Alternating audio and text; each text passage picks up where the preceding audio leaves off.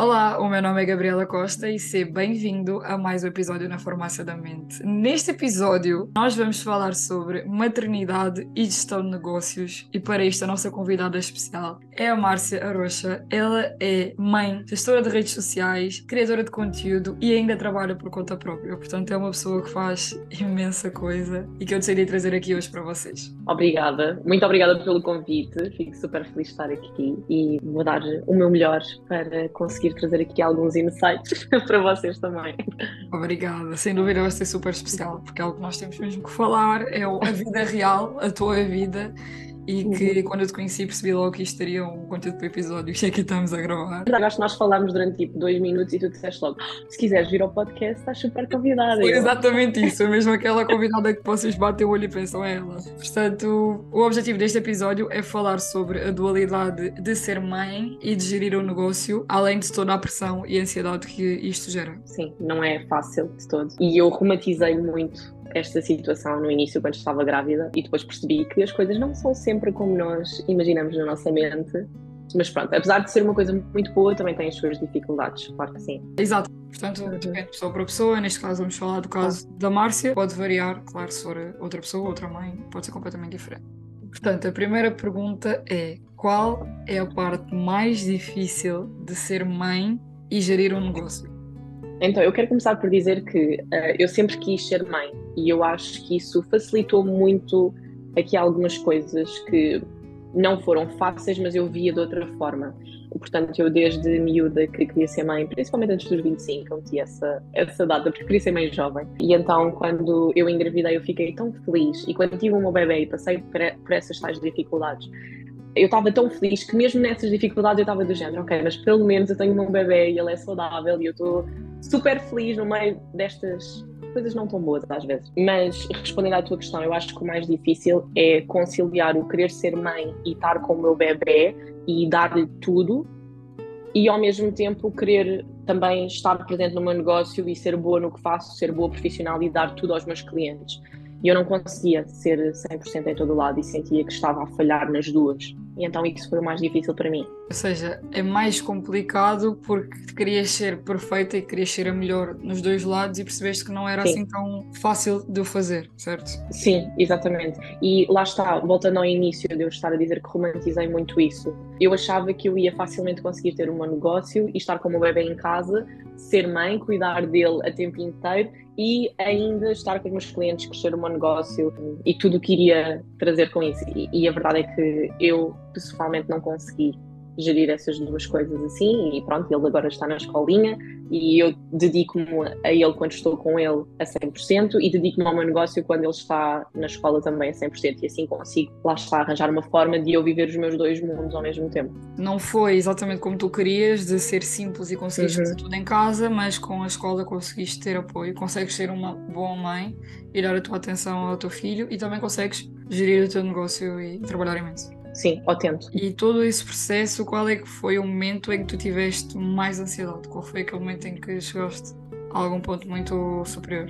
Então, é engraçado porque foi uns dias antes dele ir oficialmente para a escola. Estava tão exausta, a minha ansiedade já estava num pico tão grande que hum, eu já queria desistir de tudo. Eu tive a segundos de enviar mensagens aos meus clientes a dizer que, que eu já não conseguia, que eu já não aguentava mais e a desistir de ser gestora de redes sociais e cheguei até a enviar currículos para trabalhar para outras pessoas e para desistir de ser freelancer, de ter um meu negócio, porque eu não estava a conseguir gerir as coisas tudo. Para mim era uma preocupação, eu estava super nervosa, eu chorava por tudo e por nada. Portanto, além das hormonas normais do pós-parto, isso também não é fácil de gerir, não é? Portanto, eu já estava sensível por si só. E depois eu sentia, como eu não estava a ser 100% mãe, nem, nem estava 100% no meu negócio, eu sentia que estava a falhar, que não era boa a nada. E depois foi tanto tempo assim, foi neste caso foram oito meses e tal assim, que eu no fim, uns dias antes de ir para a escola, pensei já não aguento mais. E depois era a, a minha família a dizer: Mas ele está quase a ir para a escola e as coisas vão se resolver. Só que eu estava num estado, sabem que eu não conseguia ver isso. Eu só via os meus problemas e só via o facto de eu não estar a conseguir arranjar uma solução, apesar da solução estar ali, não é? Que era ele ir para a escola. Mas eu não conseguia ver as coisas assim. Eu estava muito, muito sensível mesmo. Isso foi mais ou menos um acumular de coisas que na altura Sim. final explodiu.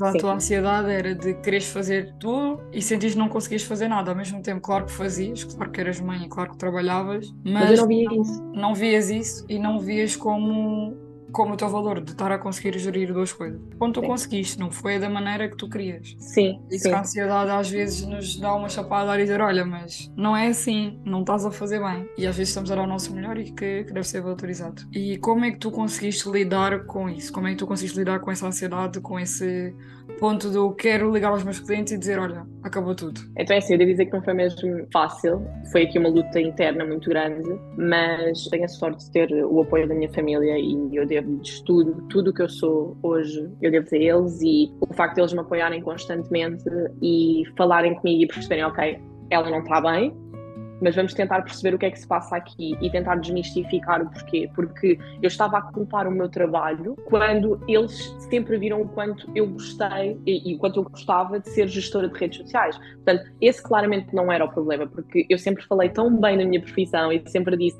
olha, mas pelo menos eu, eu consigo fazer o que eu gosto todos os dias. Isto sempre foi o meu lema. E, portanto, claramente estava ali um problema que não era a minha profissão. Portanto, a solução não poderia ser eu despedir-me. E então eles falaram muito comigo e tentaram desmistificar, portanto, qual é que era realmente o problema que eu tinha. Era gerir as duas coisas e qual é que seria a solução. Depois eu também comecei a tentar cuidar mais de mim, a ter a minha rotina, a ter o meu espaço, porque eu, quando fui mãe, eu queria ser tudo com o meu bebê. E então era eu que o alimentava, porque ele estava a amamentar a 100%, ele nunca aceitou um biberon nem nada. Ele também não aceitava Xuxa, portanto, eu era o conforto dele também o tempo inteiro. Eu é que o adormecia, porque ele adormecia na mama, então estava colado a mim o tempo inteiro. Durante os primeiros meses eu nunca o conseguia deitar, portanto eu era tudo para o bebê. bebê. exatamente, isto era um grande peso também para mim. E eu, como não conseguia dividir também estas tarefas, estava-me a sentir muito sobrecarregada. E então o facto de eu conseguir também começar a, a, tirar tempo para mim e a ir ao ginásio, a ler livros, a ter espaço para eu também ser pessoa,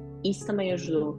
E depois a, a, solução final foi mesmo ele ir para a escola e eu, e eu voltar e perceber que eu consigo focar nos meus clientes, consigo ter tempo para ser mãe, consigo ter tempo para tudo. Que na altura eu achava que isso não ia solucionar nada, porque eu acho que nem conseguia ver. Eu estava num estado de nervosismo, de ansiedade, de tudo que eu não conseguia ver qual é era a solução. Mas quando ele foi para a escola, realmente foi um género de. E quase que me senti um bocado culpada no início do género. Bem, mas eu sempre quis estar com ele em casa e agora estou feliz dele estar um bocadinho na escola, mas tá, fiquei, fiquei feliz dele ir para a escola. Isso é algo que eu vejo muitas mães a dizerem, que é aquela culpa por deixar um pouco do espaço, porque tu além de seres mãe, tu és a Márcia. Tu também tens as tuas questões, também tens as tuas coisas para lidar e, e, claro que também tens o teu negócio que ainda é um bónus. Sim. Então foi o mais importante para ti, foi conseguir fazer essa divisão que não foi de maneira nenhuma anular o teu papel em nenhuma das duas posições. Não, até acho que me fez ser melhor nas duas. Eu consegui ter mais tempo para uma e para outra, mas quando, quando eu estou com o meu filho, estou a 100%. E quando eu estou com os meus clientes e no meu trabalho, eu também tento estar a 100%. Claro que não é fácil e há momentos em que eu vou deitar e depois vou correr porque preciso ir editar qualquer coisa e fazer. Eh, e preciso trabalhar fora de horas, mas é uma coisa que eu tento gerir já de outra forma. E nesse caso, gerir o teu próprio negócio foi uma coisa que estavas a referir que era sempre tudo o que tu quiseste?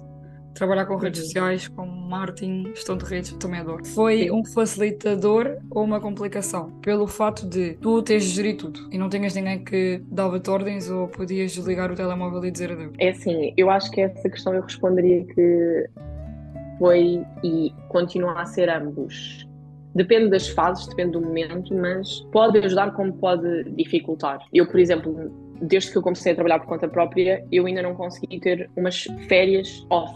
Ou seja, isso é uma parte negativa, porque eu estou, eu, além de estar sempre a pensar em trabalho, porque tenho sempre alguma coisa que preciso de fazer, eu não consigo desligar completamente, mesmo quando não estou a trabalhar, é? E preciso sempre de fazer qualquer coisa, preciso sempre de ir controlar qualquer coisa, de ir editar mais uma coisa, e meter mais uma história, mais um vídeo, e mais sempre qualquer coisa. E portanto, eu às vezes estou com o meu filho e tento desligar, mas às vezes tenho sempre ali aquela mensagem no WhatsApp, preciso desligar a net, preciso, ou seja, tenho que fazer um esforço muito mais ativo para desligar completamente as coisas do que se tivesse um trabalho das 9 às 6. Mas depois, por outro lado, eu consigo levá-lo à escola às horas que eu quiser. Eu consigo ir buscá-lo mais cedo. Eu consigo tirar o dia se ele estiver doente, sem ter de dar justificações a ninguém. eh, eu consigo gerir, lá está, o meu horário, trabalhar em qualquer lado, se ele agora vai ter as férias da escola. As férias vão ser quando, quando forem, porque eu estou aqui e organizo o trabalho para conseguir gerir as coisas da melhor forma e poder estar com ele.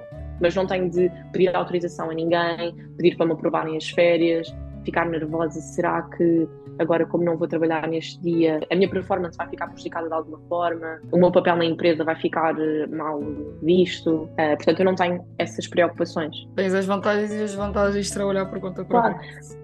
Mas, mas, mas como tudo, não é? Como tipo, todos os trabalhos têm a parte boa e a parte má. Agora tem tudo a ver com o que é que nós valorizamos e o que é que nós gostamos de fazer. Eu adoro trabalhar assim. Isso para mim é uma vantagem. Outras pessoas podem não se identificar tanto e está tudo bem. Isto foi super motivacional agora. uh, boa, boa. E estás a dizer que é uma questão de valorizar e priorizar certos aspectos da tua vida, certo? Porque é uma coisa que tu gostas, apesar de teres de, claro, te focar mais e, te abdicar mais de certas coisas que acontecem. Claro. E neste momento, quais são as principais prioridades da tua vida? Aquelas coisas que tu não abdicas? É assim, é engraçado porque desde que o, que o meu bebê nasceu que as minhas prioridades mudaram muito. E então neste momento eu diria que é o conseguir passar tempo com ele de qualidade e ser uma boa mãe, também cuidar de mim, priorizar o meu sono, o cuidar de mim, ir ao ginásio, o ler, o ouvir podcasts que me fazem sentir bem, rodear-me de pessoas positivas e tentar fazer tempo para isso na minha vida, porque lá está, eu noto que quando eu não faço estas coisas que eu acabei de dizer, eu sinto-me pior. E lá está, normalmente a minha ansiedade fica pior quando eu não faço estas coisas. Quando eu não me ponho em primeiro lugar, quando eu não durmo bem, quando eu não cuido de mim, quando eu não estou como o filho como gostaria de estar. E então, neste momento, o ser o mais saudável possível para também conseguir estar mais tempo como o bebê é o topo das prioridades. É, é o maior equilíbrio. Eu acho que a questão da ansiedade é Sim. é essa. Tu conseguires fazer muita coisa e saberes o que é que tu precisas de priorizar para conseguir ser feliz e não ficares completamente em baixo. Isso Sim. é o mais importante. E eu também sinto muito que é uma viagem que não está sempre a subir, porque sinto que estou muito melhor agora, mas Ainda há, há, uns meses atrás eu voltei a ter uma mini recaída em que basicamente um cliente agendou-me uma reunião e eu durante uma semana fiquei. Estava um caco, estava super nervosa, estava, lá está a minha ansiedade, estava em altas, não conseguia dormir, estava com dores de barriga gigantescas, porque estava só a pensar. E é um cliente que eu já tenho há anos e que as coisas correm super bem e que ele nunca me apontou nada. Já tenho mais do que provas de que a reunião ia correr super bem. A reunião correu super bem, como eu sabia que ia correr, mas no meu íntimo não sei porque o meu cérebro funciona desta forma às vezes, mas isto para dizer que também está tudo bem e que a pessoa não pode. Tipo, ou seja, eu saí daquela reunião e estava do género, ai pá, mas eu sou mesmo ridícula, mas depois por outro lado, acontece. Foi, foi uma altura menos boa, a, a minha ansiedade começou uh, a ficar em altas, mas eu também consegui falar comigo e perceber, ok, faz parte de mim. Agora vamos nos acalmar e vamos perceber a próxima vez que isto acontecer, se calhar vou tentar que isto não seja um problema tão grande. E esta viagem de conseguirmos perceber isto e aceitar também um bocadinho, não é sempre, não é sempre a subir, tem altos e baixos. E está tudo bem, faz bem. É. Exato. É uma coisa super importante ressaltar que a ansiedade é uma questão de altos e baixos. Não vai haver, sei lá, três anos inteiros em que uma pessoa esteja super feliz todos os dias, esteja super bem todos os dias. Claro que não tenha ansiedade, porque nos dias em que nós vivemos, principalmente, temos tanta coisa para fazer, tanta coisa a acontecer, que é normal. Por exemplo, no teu caso, tu sabias que ia dar certo, no fundo, sabias que ia correr bem, porque já correu bem nas outras vezes, que o risco de uhum. eles dizerem não era pouquíssimo, mas a tua ansiedade uhum. fez parecer que aquilo era gigante e que não ia correr bem. Mas isto é questão da ansiedade e é normal que nós temos esses altos e baixos. Claro que ninguém chega e diz: Olha, é normal, estás assim. Mas a verdade é que em certos momentos da nossa vida é, é natural que isso aconteça. Principalmente pelo fato de seres mãe, as coisas são completamente inconstantes. Tu nunca sabes exatamente como é que vai correr o, dia, o que é que pode acontecer e o que é que dá mais ansiedade nesse caso. Bem, eu diria que é o perder os meus clientes, o meu negócio deixar de funcionar, e principalmente agora que eu sou mãe, não é? Eu sinto um peso ainda maior de eu cuidar não só de mim, como do meu bebê. E, e eu não tenho aquela estabilidade de ter um contrato é assim, eu tenho a sorte de que ao longo destes anos eu tenho clientes que já estão, desde que eu comecei, portanto, até me dão aquela estabilidade porque eu já conto com eles, porque eles já estão comigo há alguns anos. Mas é a estabilidade que é, porque eu não tenho nenhum contrato com eles, eles quiserem terminar comigo uh, amanhã, terminam. Não tenho um contrato no sentido de que, porque eu faço contratos de prestação de serviços, mas são muito mais voláteis, não são tão fixos como os contratos que nós vemos de estar efetivo numa empresa. É? Portanto, tu nunca tens essa, essa certeza de que ele vai continuar contigo. Tu estás sempre naquela de eu vou fazer o máximo que eu consigo, mas a qualquer momento é o pode acabar. Exato, e, e, então essa é a maior dificuldade e, e a pressão que eu sinto de que as coisas corram bem, de que eu continuo a crescer e principalmente sendo que as redes sociais não desligam, porque há sempre alguém online, eu também sinto muito a dificuldade de desligar, porque há sempre uma mensagem que tem de ser respondida, há sempre um story que tem de ser feito e essa parte não é fácil. Mas não é por não ser fácil que não devemos tentar fazer, não é? Porque eu sei que eu tenho de desligar. Mesmo não seja fácil desligar, eu tenho de desligar. Exato. E é muito difícil. Eu já falei aqui no, no podcast sobre porque é tão difícil nós ansiosos conseguirmos descansar. Tem sempre alguma coisa a dizer, vai fazer isto, vai fazer aquilo, tens de e como tu, tudo depende de ti, porque Sim. tu é que és a criadora do teu negócio, tu é que geres, tu é que fazes o conteúdo, tu é que vais atrás dos clientes, tu tens de criar tudo. Estou a dar mais ansiedade com este episódio. Mas é verdade porque eu não tenho nenhum chefe que me diga, olha, hoje vais fazer não sei o que, não sei o que mais, isto, aquilo e aquilo outro. E não tenho nenhum chefe que se responsabilize caso as coisas não corram bem. E não estou a trabalhar para uma empresa que, caso perca um cliente, o meu ordenado vai ser o mesmo, não é? Não tenho. E esta é aqui, é, é a maior dificuldade de quem trabalha por conta própria e quem faz prestação de serviços. Sem dúvida. E que conselho é que tu darias a quem quer ser mãe e gerir o próprio negócio? Eu acho que diria que cada caso é um caso e cada bebê é um bebê e cada família é uma família. Portanto, nós não podemos imaginar como é que a nossa vida vai ser porque nós não sabemos. E eu cometi o erro de tentar. Uh, de, e claro que nós visualizamos sempre, mas eu visualizei ao segundo, ao milímetro, como é que ia ser eu ter o meu negócio e ser mãe, e ia conseguir deitar o meu bebê, e ele ficava no berço durante três horas, e depois ia trabalhar, e depois voltava, e estava 45 minutos com ele, e depois ele ia se deitar outra vez. Pronto. Uh, não vale a pena. Nós fazermos muitos planos, porque as coisas vão correr como têm de correr, o nosso bebê é como é, e nós vamos nos moldar também a ele, e ele também acaba por se moldar a nós e às nossas rotinas. E não sermos tão exigentes connosco mesmas, porque eu acho que não fazia sentido, na fase em que eu estava, em ser mãe pela primeira vez, achar que eu tinha de manter os meus clientes todos e ainda crescer. Isto era o que eu esperava, era arranjar mais clientes, ter mais negócio, vender mais. Devia ter olhado para aquilo como, calma, tu nem vais ter licença de maternidade, só isso já é, tu queres continuar a trabalhar, portanto, só manter os teus clientes já vai ser bom e ter as expectativas assim um bocadinho mais baixas e ter calma. Ter calma, porque o tempo passa muito rápido e quando abrimos os olhos outra vez o nosso bebê já tem um ano e meio e pronto. e as coisas acontecem. É lidar com as coisas dia após dia, certo? É o teu conselho? Sim. Sim. De... Sim. Claro que as pessoas vão idealizar, mas claro. não ter. Acho que a questão não é essa. A questão é: podes idealizar, mas não achar que as coisas vão ser daquela maneira. Sim, ou seja, não meteres uma pressão extra em cima de ti se as coisas não correrem da forma como tu idealizaste. É? Exatamente. É? E agora, para finalizar, eu queria saber que conselho é que tu darias a alguém com ansiedade. Tu, uma pessoa que não tem férias, isto é um detalhe. eu diria para cuidares de ti e meteres-te em primeiro lugar. Porque Uh, nós às vezes valorizamos muito o trabalho e achamos que o nosso valor está em quanto dinheiro é que nós ganhamos ou quanto, falando no meu caso, quantos clientes é que eu tenho e aí está o meu sucesso. Mas as coisas que eu vou retirar da minha vida mais tarde é o tempo que eu passei com a minha família, o que eu cuidei de mim, se eu sou saudável ou não, e então acho que devíamos priorizar as coisas certas e nós devíamos estar em primeiro lugar.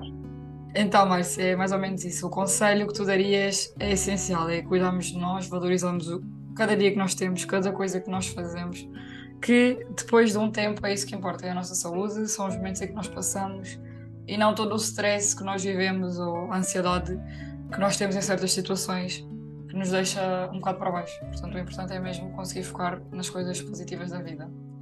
E eu queria agradecer muito pela tua participação por estás aqui, por este episódio ser possível, porque nós conhecemos num evento completamente aleatório.